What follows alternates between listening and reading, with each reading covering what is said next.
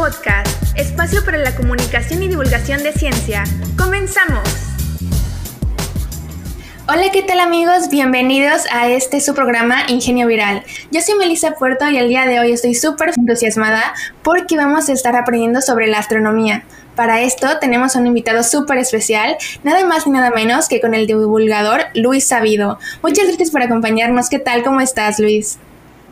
Hola Meli, muchas gracias por haberme invitado a este programa. Este, la verdad es que estoy muy entusiasmado y muy feliz porque pues este es como, como una casa en la que solía vivir y que me invitaron a regresar a ver cómo, cómo estaba toda mi familia. Este, y eso los incluye a ustedes y también a nuestros escuchas. Así que estoy muy feliz de estar aquí. Ay, qué lindo escuchar esto, qué bueno que te tenemos por aquí. ¿Qué te parece si para empezar a platicar y ponernos en contexto, nos cuentas sobre qué es la astronomía y qué estudian los astrónomos? Claro que sí. Mira, esta es una pregunta bastante interesante y creo que eh, para contestarla es necesario que nos vayamos muy atrás en el tiempo, porque Actualmente lo que conocemos como astronomía era muy, muy diferente en esta época. La astronomía se utilizaba en los pueblos antiguos para poder determinar las estaciones, el tiempo, cómo en qué momento iban a sembrar, en qué momento iban a cosechar.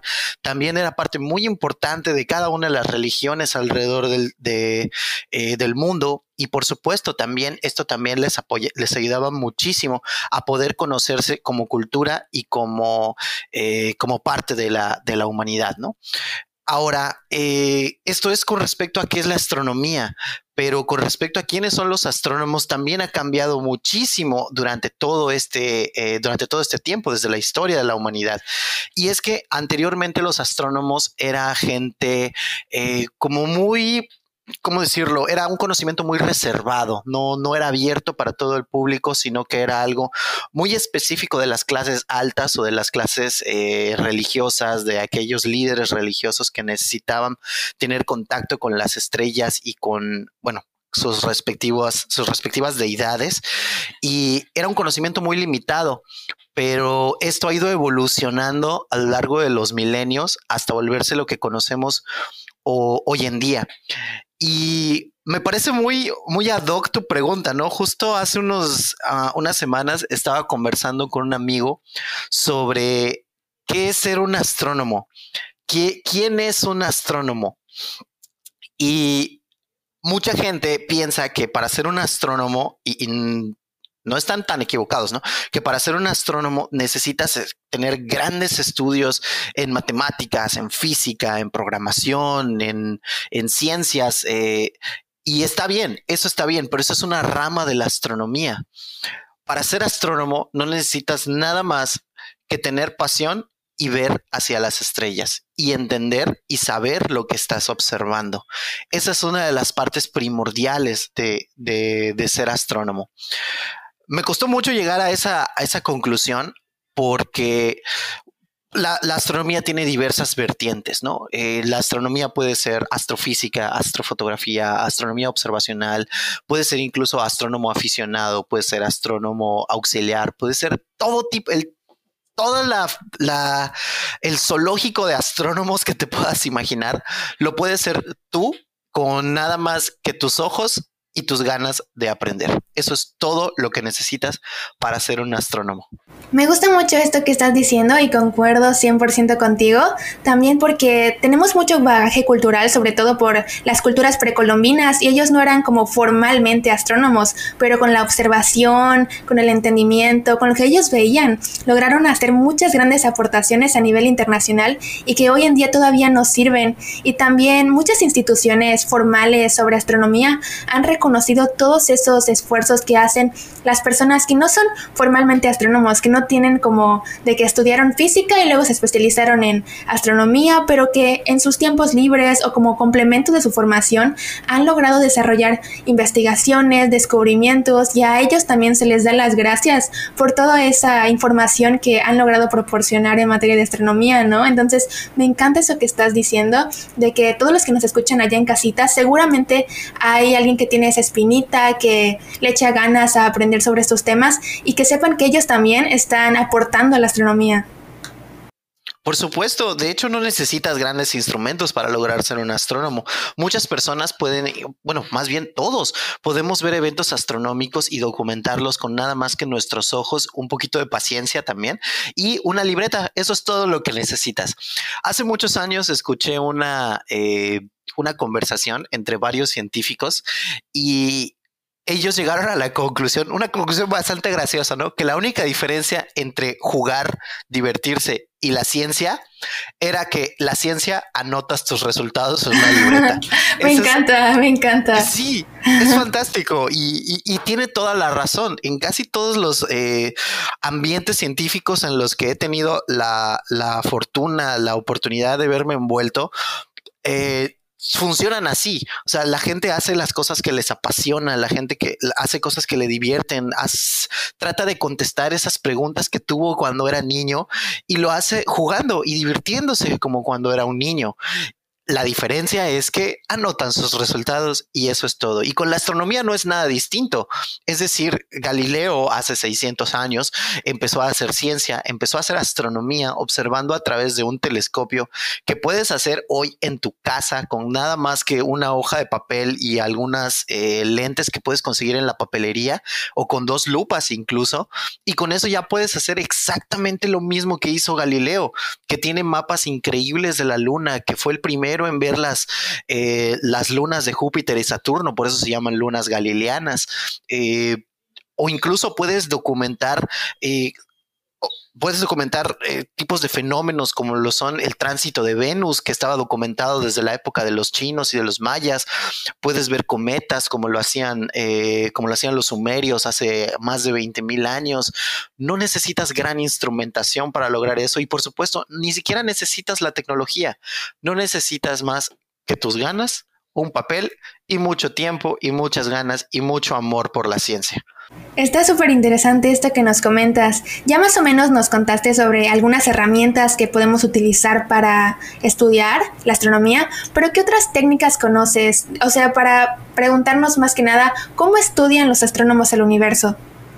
Claro, esta es una pregunta muy importante. Eh, como te había dicho anteriormente, existen varias vertientes de lo que es ser un astrónomo, ¿no? Lo que les acabo de mencionar, pues es la astronomía más eh, al alcance del público, algo que cualquiera puede hacer. Sin embargo, por su y por supuesto, como en todas las materias, existen áreas mucho más profundas, ahora sí, de, investigación, con la necesidad de un conocimiento previo, con la necesidad de instrumentación un poco más avanzada.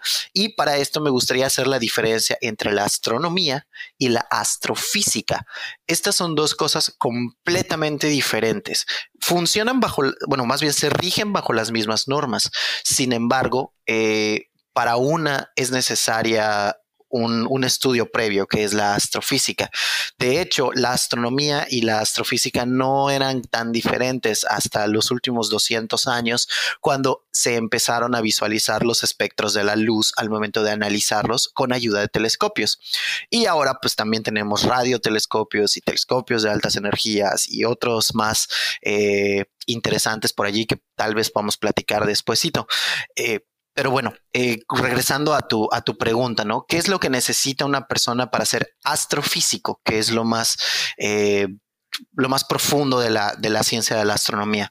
Bueno, es importante que todos aquellos en casa que nos estén escuchando sepan que para poder convertirse en astrofísico es necesario tener conocimiento matemático, físico y también de programación. En su mayoría, de hecho, de programación, ¿no? Es, la mayoría de las cosas ahora las hacen las computadoras, ¿no? Esta caricatura que nosotros tenemos del, astrónomo observando a través de, su telescopio gigantesco, eh, a través de un agujerito, si se hace, ya no se hace tanto, ¿no? Ahora realmente todo se hace a través de programas de computadora para hacer simulaciones y observaciones eh, utilizando lenguajes de programación. Eh, definitivamente esto es un camino bastante no me no quiero decir difícil porque no, no lo es, ¿no? Si, si tienes toda la intención de lograrlo, pero es un camino largo. Es un camino en donde tienes que tener una educación formal, donde tienes que tener una preparación muy ruda en matemáticas, muy ruda en física y muy ruda en eh, programación, también en, en tecnologías de información. Con esto no quiero decir que, que, es muy feo, no, ah, esa es una terrible ideología que tenemos sobre las, sobre eh, las ramas científicas, ¿no? El pensar que son difíciles, el pensar que son eh, algo muy feo, la parte cansada de la escuela y decir, ay, me toca la clase de matemáticas. No, las matemáticas son preciosas, son perfectas, nunca van a, bueno, nunca van a dar resultados erróneos, nunca van a dar resultados eh, diferentes a lo que ya está establecido desde hace cientos y cientos de años. Así que les sugiero que si ustedes quieren ser astrofísicos, eh, comiencen a prepararse, comiencen a encontrar ese amor por las matemáticas y comiencen a estudiarle porque todos los días siguen descubriendo nuevas cosas y necesitamos cada vez más y más interesantes formas de resolver todos los eh, nuevos descubrimientos que se encuentran cada día. Sí, eso que nos comentas es muy cierto. O sea, sí se van a desvelar en la uni, pero se van a desvelar felices. Claro, así es. Digo, este, ¿quién nos, quién no se emociona pasando horas haciendo lo que le gusta, no? Sí. regresamos de nuevo a este punto, ¿no? El que si, si, de, si de verdad disfrutas hacer lo que, lo que lo que haces, valga la redundancia, entonces ni lo vas a sentir y todas esas desveladas que pasas en la uni las vas a hacer con muchísimo gusto. Claro, y sobre esto que nos comentas de los descubrimientos, ¿cuáles son algunos de los descubrimientos más relevantes que se han hecho en los últimos años en temas de astronomía? ¿O los que tú consideras que te han llamado más la atención y que todos deberíamos conocer? Pues mira, esa es una pregunta bastante amplia y yo creo que necesitaríamos más que un programa para poder platicar de todas ellas. La astronomía eh, bueno, más bien la astrofísica se puede dividir también, así como la astronomía misma, en muchos, muchos factores. Podemos dividirla en radioastronomía, en astrofísica de altas energías, en astrofísica observacional, en astrofísica de estelar, de de todos los, los, colores y sabores que se te ocurran, ¿no? Si quieres saber, si tú eres de las personas que quiere dedicarse exclusivamente a, astroplanetas, hay muchísima área de investigación en, perdón, exoplanetas. Eh, hay muchísima área de investigación en exoplanetas. Si te gustan las estrellas, hay muchísimas novedades en, en estrellas. Si te gustan las galaxias, hay muchísimas novedades en galaxias. Y si te gusta la exploración espacial, pues bueno, bienvenido porque estás en la época correcta para poder eh, dedicarte a la exploración espacial. Así que, eh, volviendo a tu pregunta, yo creo que las noticias más importantes de las que podríamos platicar serían tal vez que tomamos una nueva fotografía del agujero negro que salió hace un par de años, bueno, hay una nueva fotografía en la cual en lugar de eh, visualizar solo la región de, eh, del horizonte de eventos y este pequeño disco de acreción que tiene el disco de acreción significa que toda la materia que está revuelta a un lado del agujero negro, la que se está tragando, emite mucha luz y se ve como un platito. Y a eso los científicos le dicen disco de acreción. Y eh, tomaron una nueva fotografía, pero esta, en esta ocasión utilizaron técnicas especiales para poder ver el espectro electromagnético del el agujero negro. Suena así súper profundo, ¿verdad? Sí, suena súper cool.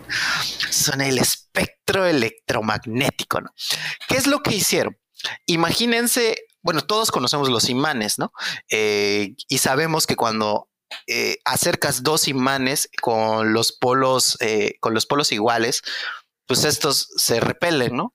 Como si, como si hubiera una fuerza, bueno, más bien hay una fuerza, como si hubiera alguien que nos estuviera empujando hacia afuera para no lograr juntar esos dos imanes. Bueno, si tú lograras ver esa fuerza, si tú lograras ver las líneas que ocurren en esa fuerza, a eso se le llama espectro electromagnético. Y lo que hicieron fue tomar una fotografía, búsquenla en internet, es lo primero que les va a aparecer en Google si ponen fotografía del agujero negro, en donde se ven esas líneas del espectro electromagnético y parece que eh, hay mucho más detalle en la materia que se está acercando al agujero negro. Esto se liberó hace una semana, o sea, es, es literal noticia completamente nueva, noticia calientita y con donde todavía hay muchísimo que, que, explorar y que investigar. Wow, no tenía idea y es súper reciente. Sí, es muy reciente y va a haber muchas más investigaciones alrededor de este agujero negro. Eh, al fin y al cabo es la primera vez que podemos verlo tan de cerca, es la primera vez que podemos ver la fotografía de un agujero negro tan tan cerca. Nunca en la historia de la humanidad habíamos logrado esto y para ello se necesitaron grandes, grandes avances en tecnología, el trabajo de muchísima gente eh, alrededor del mundo para lograr esto. De hecho, eh, hay mexicanos incluso dentro de este proyecto, ¿no? Qué orgullo. no nos deberías, perdón. Qué orgullo, definitivamente, qué padre ver a compañeros mexicanos aportando todos sus talentos en, en proyectos de esta magnitud. Y más adelante te voy a platicar aún más cosas, porque todos cuando escuchamos de astronomía, pues pensamos en la NASA, ¿no? En sus grandes cohetes y en sus grandes instalaciones y sus satélites y sus telescopios. Pero la realidad es que México es potencia mundial en astronomía. Qué padre. muy poca gente lo sabe. Sí, sí yo, yo no tenía idea. Tampoco sabía, por ejemplo, esto que nos comentas de que la astronomía es bastante holística, abarca muchas ramas del conocimiento, sobre todo con esto que nos comentas de que hay muchos programadores de por medio, muchos matemáticos, mucha gente preparada en distintos ámbitos y que aportan para poder lograr y concretar proyectos. Eso me parece súper interesante. Y lo que te quería preguntar ahora es sobre ¿Cuáles son las líneas más destacadas o las grandes preguntas que hoy se plantea la astronomía? Me imagino que igual son muchísimas, ¿no? Pero algunas que nos puedas contar. De hecho, sí, hay muchísimas. Eh, yo creo que hablar sobre cuáles preguntas eh, son las más importantes sería eh, muy complejo. Hay preguntas muy puntuales en las cuales podremos ahondar, como por ejemplo, en el universo, que sabemos que se comporta como una gran red, hay algunas zonas vacías y no sabemos por qué están vacías. No sé, no, por más estudios que se han realizado, no entendemos por qué estas zonas carecen de filamentos. También hay preguntas de el por qué este, algunas zonas del universo son mucho más frías que otras, a pesar de que estén repletas de galaxias, de estrellas y de otros objetos eh, que podrían estar calentando la zona.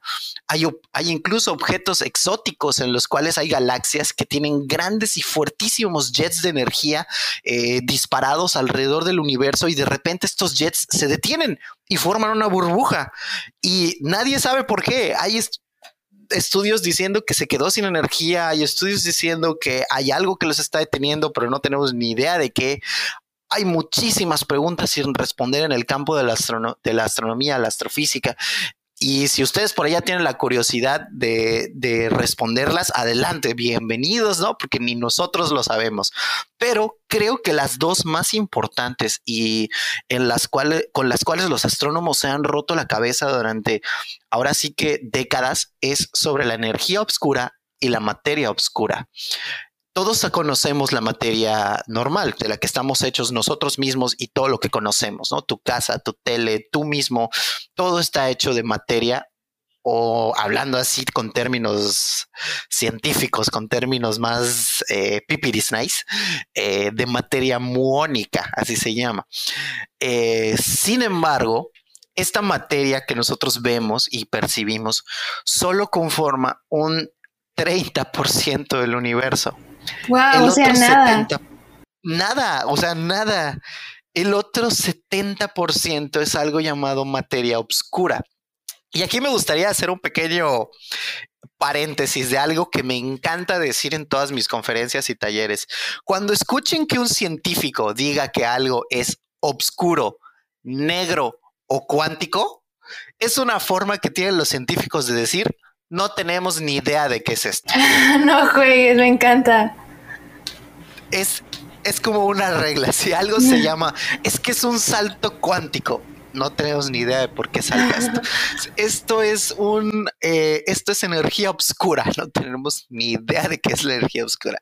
Esto es cuerpo negro. No tenemos ni idea de por qué ocurre la radiación de cuerpo Ya sé qué voy a poner cuando no sepa qué poner en mi examen. sí, así es. Es un resultado oscuro, es un resultado cuántico. Decir, wow, 10.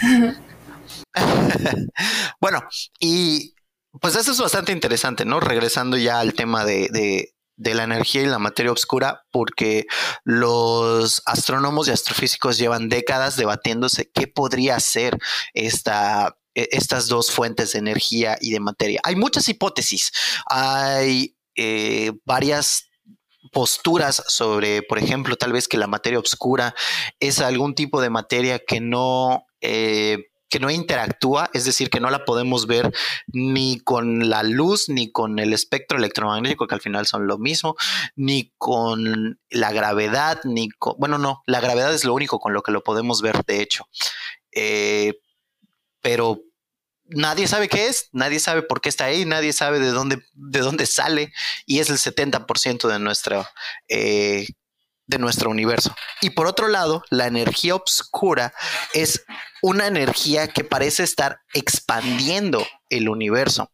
Todos sabemos que el universo comenzó, tuvo un principio. Eso es un, eso es un hecho, lo sabemos. Hay observaciones que lo, eh, que lo avalan, ¿no? El universo tuvo un principio. Se le conoce como el Big Bang que nunca me ha encantado ese nombre porque no pudo haber sido grande porque contenía todo el universo y no pudo haber sido un bang porque realmente no fue una explosión, fue una inflación muy, muy rápida. Así que vamos a llamarlo eh, el todo globo. Sí, todo globo me gusta. Eh, bueno, este inicio que tuvo el universo, eh, pues lo más coherente es que eventualmente se detenga, porque la gravedad o la falta de energía eventualmente van a, o más bien la fuente de energía eventualmente va a agotarse y por la gravedad va a retroceder y va a tener, empezar a contraerse. O en el peor de los casos, o, más bien en otro de los casos podría desacelerar por completo hasta detenerse y ya no seguir expandiéndose. Sin embargo, desde hace muchos años, desde hace casi 80 años que Einstein lo teorizó y luego que Lemaitre lo confirmó, sabemos que el universo y que luego que Hubble lo observó, eh, sabemos que el universo se está expandiendo y se está expandiendo de forma acelerada, lo cual va completamente en contra de todos los principios físicos que, que se conocen actualmente. Y a esa energía que acelera el universo y acelera su expansión, le pusimos el bonito nombre de energía obscura, porque de nuevo no tenemos ni idea de lo que es. Y esas son las dos grandes eh, preguntas que hay actualmente en, eh, en el debate, debate científico y astronómico, ¿no? ¿Qué, ¿Qué, son estas dos fuerzas? ¿Qué es esta energía oscura? ¿Qué es esta materia oscura?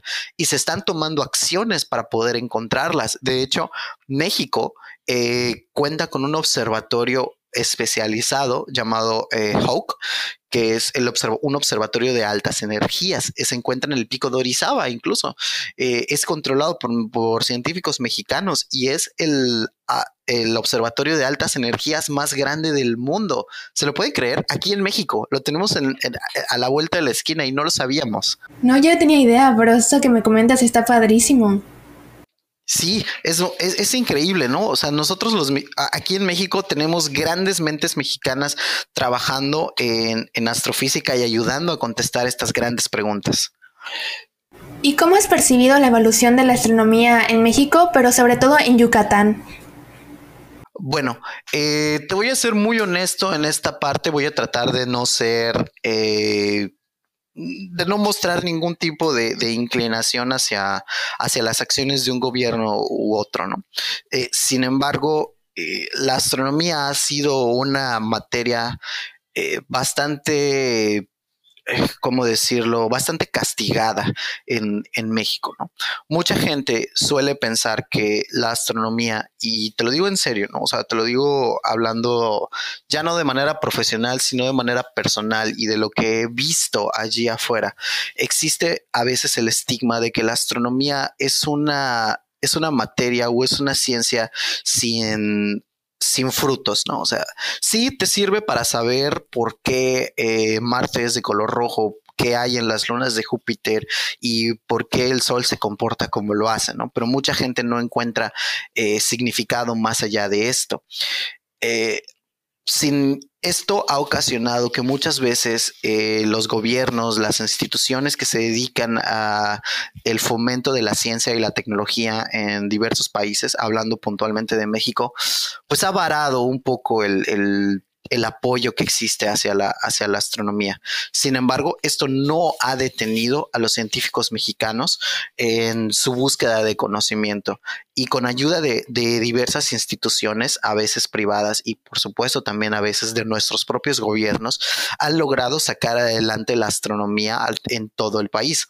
Y puntualmente Yucatán ha dado fruto con grandes grandes astrónomos que han llegado hacia eh, bueno, han llegado a, lograr cosas increíbles, cosas muy, muy importantes.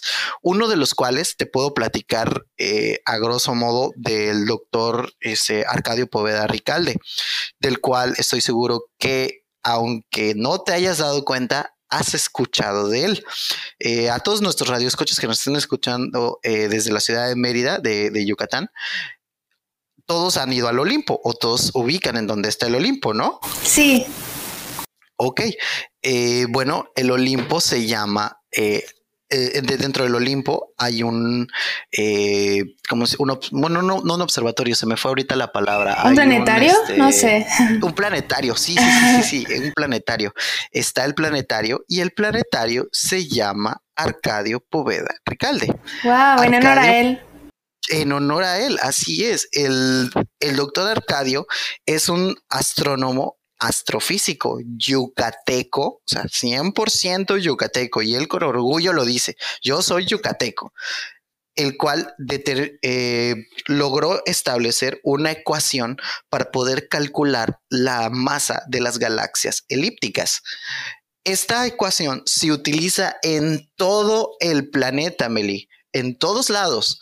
Eh, tanto astrónomos en, aquí en México como en Estados Unidos, como en la NASA, como en la Unión Espacial, pero, perdón, como en la, la, Institución Espacial eh, Europea, como en Japón, como en China, como en Rusia, todos usan el método Poveda, todos para poder calcular la, masa de las galaxias elípticas. Y es un yucateco, salió de aquí. Es un, genio es un genio y es súper amable, es súper buena onda, súper chistoso. Yo he tenido la fortuna de, conocerlo y, la verdad es que es una persona increíble, ¿no?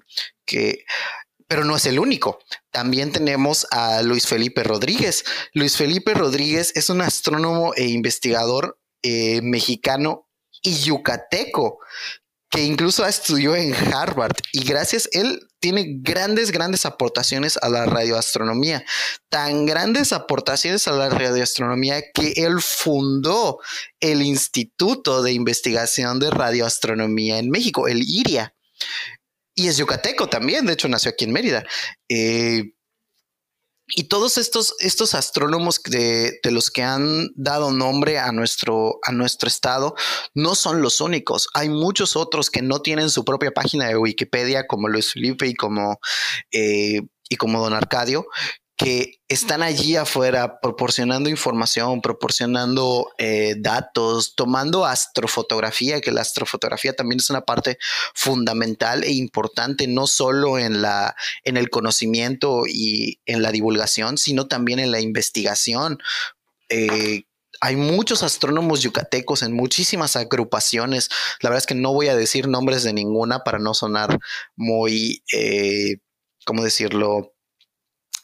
bueno, tengo una trayectoria en una en particular, pero no quiero sonar, eh, no, no, quiero dar favoritismos, así que no voy a decir ninguna, pero busquen asociaciones astronómicas aquí en Yucatán. Hay muchísimas, hay muchas muy buenas a las que puedes inscribirte, puedes aprender, puedes aportar a la ciencia. Aquí en Yucatán, ni siquiera tienes que salir del estado, ni siquiera tienes que salir de la ciudad de Mérida ni de tus poblados hay acercamientos, hay agrupaciones donde tú puedes no solo decir, llegar, bueno, no solo llegar y decir me gusta la astronomía, sino convertirte en un astrónomo.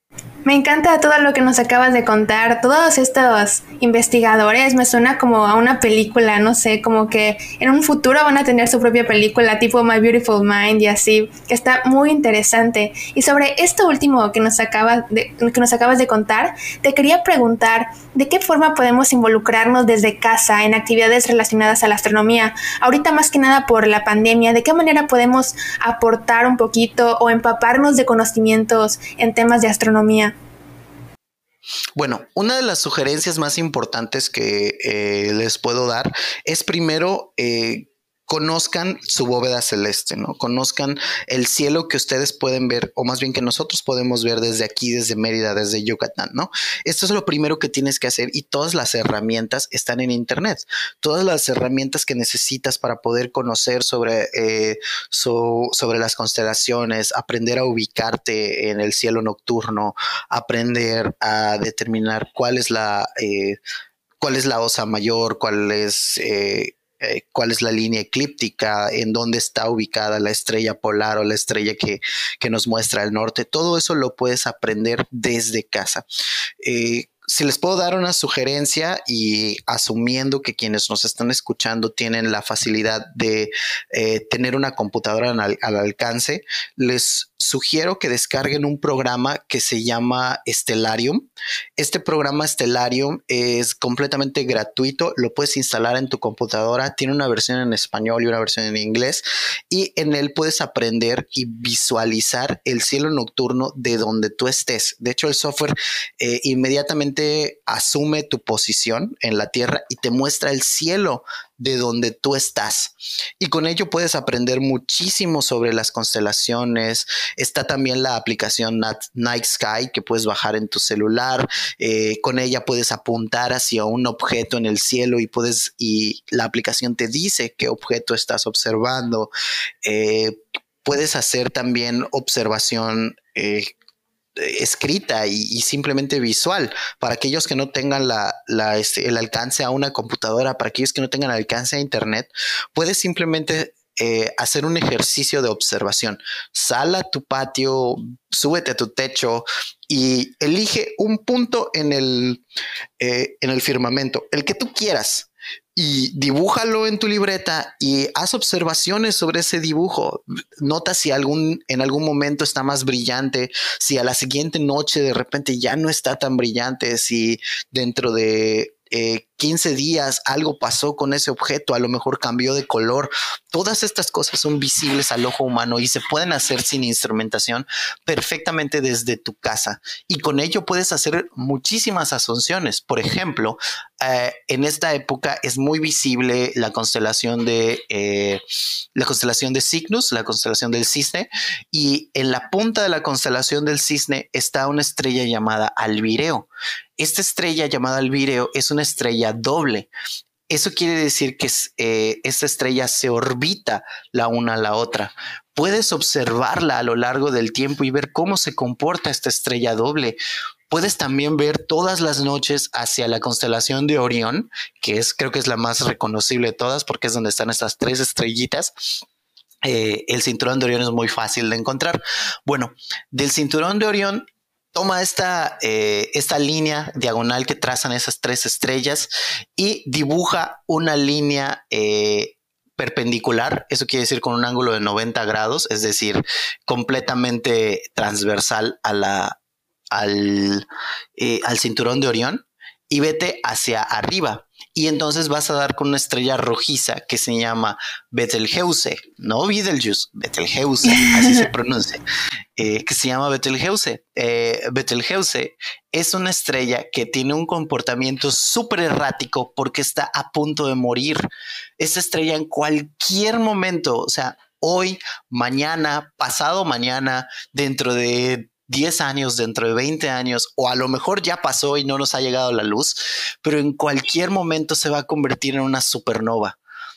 Eso quiere decir que esa estrella está al borde de la muerte y solo con observarla tú puedes percatarte que la estrella de repente hay días que es muy brillante y hay días en las que se apaga y apenas es visible y luego a la noche siguiente vuelve a ser muy brillante. Y esto lo puedes documentar en tu libreta. ¿Y sabes qué, Mary? Esto es importantísimo para los científicos porque nos les da un estimado para saber qué tan cerca está la estrella de explotar o incluso si al final no va a hacerlo en primer lugar o si incluso va a tener algún tipo de comportamiento diferente al que, nos, al que los científicos esperan. Y lo puedes hacer desde tu casa, compartiendo toda esa información. Y para todos aquellos que pues ya tengan un conocimiento un poco más avanzado, aquellos que ya, pues a lo mejor chavos de 15, 16 años que le metieron a, las computadoras y aprendieron a programar en, en tutoriales en YouTube, la NASA todos los días ustedes pueden entrar a eh, nasa.gov y buscar la sección de este de, observación de objetos cercanos a la Tierra, así se llama, o Near Earth Objects en, inglés, eh, pero son objetos cercanos a la Tierra. Y la NASA libera todos los días, todos los días, información acerca de estos objetos que con ayuda de, eh, de, lenguajes de programación como Python, como C o como Fortran o cualquier otro eh, el lenguaje que tú conozcas, que tú hayas aprendido, puedes ayudar a la NASA a calcular la trayectoria de estos objetos. Puedes incluso ayudarla a identificarlos e incluso si no tienen nombre, puedes ayudar a la nomenclatura de estos. Eh, bueno, más bien a, ponerles nombre a estos, a estos asteroides. Y todo está a la mano. La, la ciencia de la astronomía es una de las pocas ciencias en las que necesitamos ayuda de la gente. No nos basta con, con, con, el apoyo de los científicos que hacen un excelente trabajo, un excelente trabajo, pero hay una frase en una película que se llama Armageddon, que creo que si no la han visto, al menos todos la conocen, ¿no? Sí, es un clásico, buenísimo. Eh, es un clásico. Esta, esta película está terrible científicamente hablando. Nada de lo que ves ahí sería una realidad. Nada. Pero, pero es muy buena y todos adoramos a Bruce Willis salvándonos del asteroide, ¿no? Pero, pero hay una frase en esta, en esta película que a mí me encanta recordar y es que cuando descubren el asteroide llega el presidente con la NASA y les reclama, diciéndoles, ¿por qué no vimos este asteroide antes?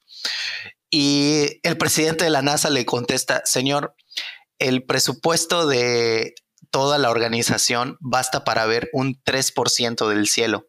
Y con todo respeto, es un cielo muy grande.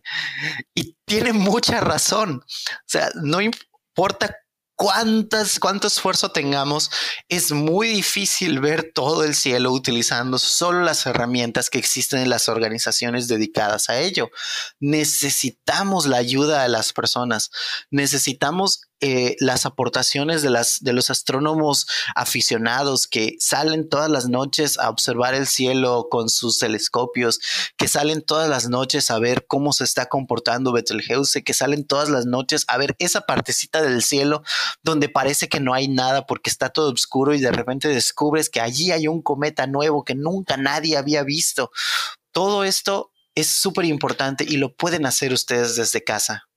Es súper es reconfortante todo esto que nos dices porque yo no tenía idea de que era tan fácil empezar a involucrarnos en temas de astronomía. Yo ya anoté lo de las aplicaciones Night Sky y Stellarium porque pues sin duda son herramientas que hay que aprovechar y ya casi tenemos que irnos, pero no sin antes te queremos agradecer por todos estos consejos. Pero sí quería preguntarte algún consejo específico que quieras brindarle a todos esos chavos, a toda la audiencia que nos escucha, que quiere empezar a formarse en temas de astronomía como de manera más formal. ¿Qué les recomendarías? ¿Qué deben estudiar? ¿Qué temas? ¿O por dónde se deben de ir? Ok, voy a hacer dos, si me lo permites, voy a hacer dos recomendaciones. La primera les voy a dar una recomendación personal y espero que eh, de verdad la apliquen. Y es, tápense los oídos y abran los ojos. Muchas personas les van a decir, no sirve de nada, te vas a morir de hambre, ¿qué estás haciendo? ¿Para qué haces eso? Tápense los oídos no los escuchen. Lo que están haciendo es valioso. Lo que quieren hacer es importante. Cualquier pregunta que ustedes tengan, por increíble que suene su pregunta, por eh, soñadora, por incluso me voy a atrever a decir, por, por mucho que la gente les diga, esta es una pregunta tonta, ¿para qué quieres saber eso? Jaja, saludos. No les hagan caso. Vayan y contesten esa pregunta. Si tienes una duda, búscala en internet. Si en internet no encuentras esa respuesta, búscala en un libro. Si en el libro no está esa respuesta, guíate de algún asesor, pregúntale a cualquier astrónomo que quieras, todos, todos, por importante que seas, mándale un mail hasta, hasta al presidente de la NASA si quieres, te van a contestar, porque así son, porque todos los astrónomos tienen hambre de conocimiento. Pregunta, y si tienes la enorme fortuna de dar con una pregunta que no tiene respuesta, felicidades, encontraste un nuevo ramo de la astronomía y a lo mejor vas a ser tú quien lo conteste. Entonces, tápate los oídos de todas esas personas que te están diciendo no, no lo hagas y hazlo. Ese es el primer y más importante consejo que les puedo dar. Y el segundo consejo, un poco más académico, si te quieres dedicar a la astronomía de forma profesional, si quieres que realmente llegue alguien y te pague por ser astrónomo, prepárate mucho en matemáticas, prepárate mucho en física. Aquí en Yucatán tenemos muchas áreas en las que te puedes dedicar, puedes acercarte a, eh, las universidades y acercarte a carreras que, se, que tengan que ver con computación. Eh, que tengan que ver con programación, que tengan que ver con matemáticas, licenciaturas en matemáticas, ingenierías en electrónica, mecánica, física, eh, ingenierías en perdón, ingenierías en software, ingenierías en instrumentación, todas aquellas eh, ramas que tengan grandes matemáticas te van a servir mucho para ser astrofísico, pero eso no te limita. También hay otras ramas de la astronomía que son más humanas, que son menos numéricas, que son mucho más eh, cuál, es, la palabra adecuada para decirlo mucho más. Eh, sí, humanas creo que es la parte, la parte adecuada. Y es que también puedes incluso estudiar antropología, puedes estudiar arqueología. Vivimos en un estado en donde eh, nuestros ancestros eran astrónomos, donde nuestros ancestros estudiaban las estrellas y aún hay muchas cosas en, sitios arqueológicos, eh, incluso en los conocidos, en Chichen Itza, en, el, en la pirámide, en el observatorio, en lugares como Yaxuná, donde todavía hay lugares, eh, hay ruinas arqueológicas sin estudiar, en lugares como Sibil Saltún, en donde todas estas cosas que conoces, que, que crees que el castillo de Chichen Itza estaba hecho para que baje Cuculcán, eso es una hipótesis, ni siquiera estamos seguros de que eso haya sido así y que el observatorio estaba hecho para poder eh, ver el comportamiento de Venus y también estaba alineado a algunas estrellas. Pues sí, es también una hipótesis y hay algunas eh, evidencias, pero honestamente no estamos tan seguros. Hay mucho que estudiar todavía al respecto y puedes estudiar, puedes estudiar arqueología, puedes estudiar antropología, puedes estudiar historia para conocer la historia de la, astronomía a lo, largo del tiempo y todos los días se siguen descubriendo. Eh, papeles, artículos, eh, noticias, jeroglíficos nuevos que estaban registrando eh, eventos astronómicos y nosotros no teníamos ni idea de que se trataba de, uno, de un evento astronómico. Y pues así podría seguirme yo todo el día de todo lo que podrías estudiar para, para ser un astrónomo, pero creo que mi primer, mi primer consejo es el mejor. Ignora todo lo que te digan, a todos los que te digan que no puedes. Tápate los oídos, abre los ojos y hazlo. Conviértete en astrónomo. Muchísimas, perdón por interrumpirte. Muchísimas gracias por todos estos valiosos consejos. La verdad es que yo me quedo muy motivada y muy inspirada por todo lo que acabas de decir. De verdad, seguramente que los que nos están escuchando, que tienen esa espinita, ahora sí se van a poner manos a la obra, a empezar a tomar acción, involucrarse más y aportar. Muchísimas gracias, de verdad te lo agradecemos infinitamente. Fue una plática muy amena y muy bonita. Al contrario, Meli, muchas gracias por invitarme. Este, la verdad es que estoy muy feliz de haber regresado y créeme que cuando quieran pueden eh, pueden preguntarme, pueden consultarme y con muchísimo gusto les voy a responder a todas sus preguntas. Muchas gracias. Ya nos vamos, pero no sin antes recordarles que nos sigan en nuestras redes sociales. Estamos en Facebook como Si es Yucatán, Si es con doble I, y en YouTube y Spotify como Ingenio Viral con doble N. Nos vemos en la próxima con más temas de ciencia y tecnología. Esto fue Ingenio Viral. Esto fue Ingenio Viral. Te esperamos en nuestro próximo episodio. Ingenio Viral es una producción de la Secretaría de Investigación, Innovación y Educación Superior del Estado de Yucatán. El contenido de este programa es con fines de divulgación, sin ánimos de lucro, por lo que no viola los derechos de propiedad intelectual ni derechos conexos. Las opiniones vertidas en este programa son responsabilidad de los participantes. La CIES apoya la libertad de expresión y el respeto a la pluralidad. Queda prohibida la reproducción total o parcial, directa o indirecta del contenido de la presente obra, sin contar previamente con la autorización expresa y por escrito de las partes en términos de la Ley Federal de Derecho de Autor, Mérida, Yucatán, 2021.